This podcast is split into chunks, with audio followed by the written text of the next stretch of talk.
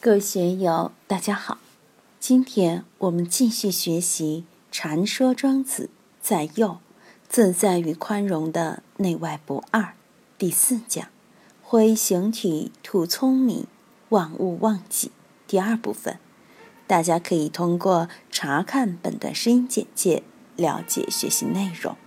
让我们一起来听听冯学成先生的解读。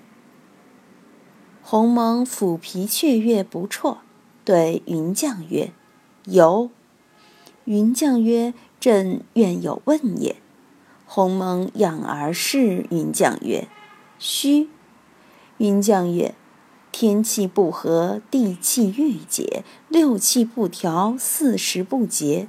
今我愿合六气之精，以御群生，谓之奈何？”鸿蒙抚皮雀跃，掉头曰：“吾弗之，吾弗之。”云将不得问。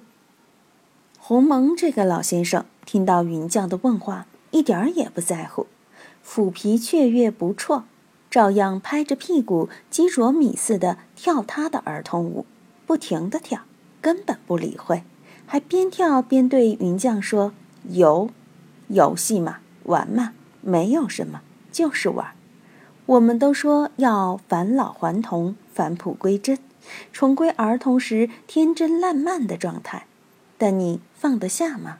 敢于进入这个状态吗？云将着急了，说：“朕愿有问也。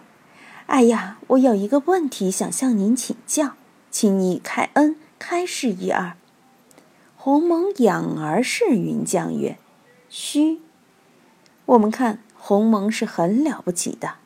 俯仰两个字在中国是很讲究的，下级对上级才是仰，上级对下级是俯。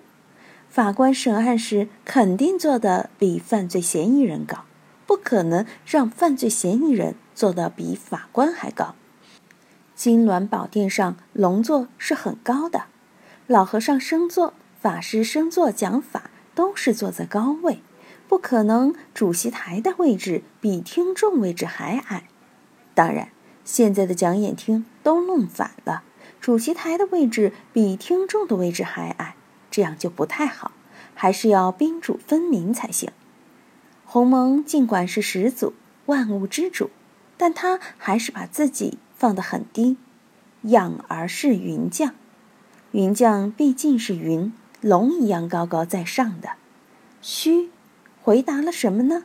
没有回答什么，回答了等于没有回答，说了等于没有说。虚就是呼气的状态，有的解释为不愿意，实际上也没有不愿意，它是没有指位的。虚一口气表示什么呢？云将如同前面皇帝见广成子一样提问了。天气不和，地气郁结，六气不调，四时不节。今我愿和六气之精，以御群生，谓之奈何？作为治天下的人，这个天气不和，地气郁结不得了。前一段时间，福建、江西、安徽、重庆、四川的宜宾、攀枝花等地暴雨成灾，四川是一千四百多万人受灾。安徽是一千一百多万人受灾，这也就是天气不和所致。地气郁结就容易地震，地震了怎么办？前些年印度尼西亚的地震、秘鲁的地震死了好多人，天崩地裂要死多少人啊？六气不调，四时不节。六气是指阴阳、风雨、晦明。该阴时不阴，该阳时不阳，该会时不会，该明时不明，该起风时不起风，该下雨时不下雨。四川地区的农作物也经常受影响。水稻在处暑后，因为雨水比较多，将影响到今年的产量，所以四时不节，也是该热不热，该冷不冷。现在温室效应引起了整个地球环境的四时不节。另外一方面，天气不和，地气郁结，六气不调，四时不节，和我们的修养也是相应的。什么叫天气？就是我们的精神状态。地气郁结是我们的情绪状态，六气不调，奇经八脉、五脏六腑不调，四时不节，我们的生活在春夏秋冬子午二时，如果没有节制，就要生病。在《黄帝内经·素问》里，这六气又指风、寒、火、热、湿、燥对人体的影响。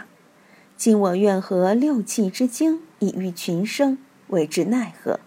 我想把阴阳风雨晦明或风寒火热湿燥这六气调和起来，和谐起来，让它三日一风，五日一雨，白天出点太阳，晚上下点雨，风和日丽，让天下的老百姓，让山川和森林、草原和动植物都过上好日子。怎样才能做到这些呢？前面皇帝问广成子也是这样的。我闻五子答于至道，敢问至道之经。吾欲取天地之经，以作五谷，以养民人。吾又欲观阴阳，以遂群生，谓之奈何？这两段问话其实都差不多，就像有人问昆仑兄：“现在国家大事，你有高招没有？”现在老百姓日子不好过，社会问题很多。你是当领导的，你给我们出点主意，解决一下，慈悲一下嘛。昆仑兄怎么回答呢？他的态度，我估计和鸿蒙一样。